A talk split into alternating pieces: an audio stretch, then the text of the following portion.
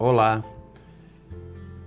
Continuaremos neste episódio a trabalhar os ensinamentos de Jesus através de suas máximas.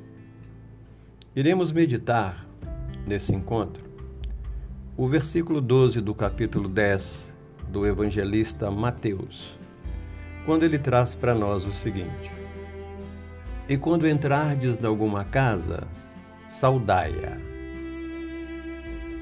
E quando entrardes em alguma casa, diante de uma decisão, devemos agir de modo consciente, isto é, responsável e respeitável, sempre que originará e determinada pelas circunstâncias.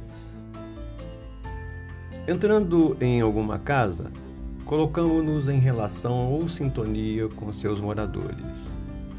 A sintonia será tanto maior quanto maiores forem os laços de simpatia recíproca.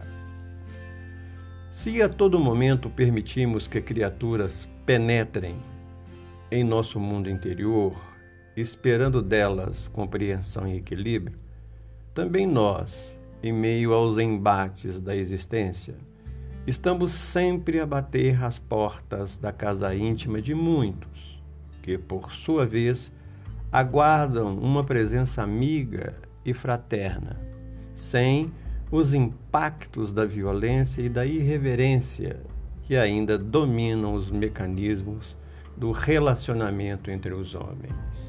Sequencia o versículo.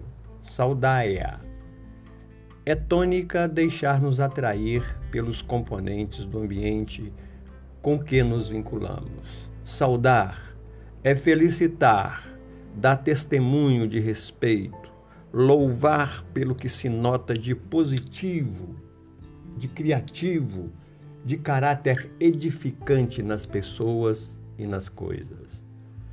Ora, entrando, seja numa residência, seja na intimidade afetiva de quem nos acolhe, tudo há de contribuir para que o bem seja evidenciado.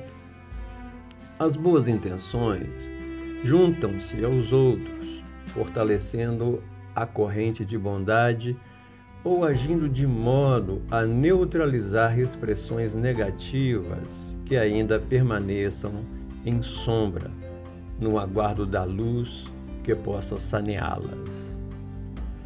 A saudação indicada por Jesus, para além das convenções sociais, portanto, os ingredientes do amor e do respeito, pode ser a portadora da asepsia, da limpeza, do bálsamo, do esclarecimento ou do apaziguamento no ambiente físico ou mental de muitos corações que se abrem à nossa presença a cada instante.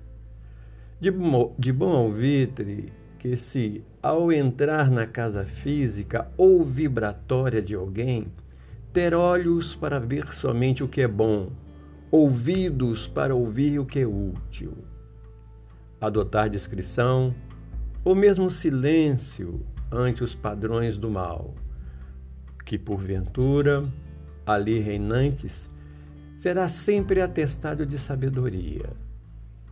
Nas criaturas que nos cercam, cumpre-nos valorizar o seu lado positivo.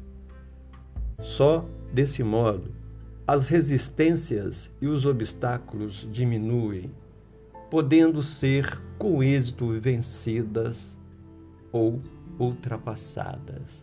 Que meditemos nesses ensinamentos.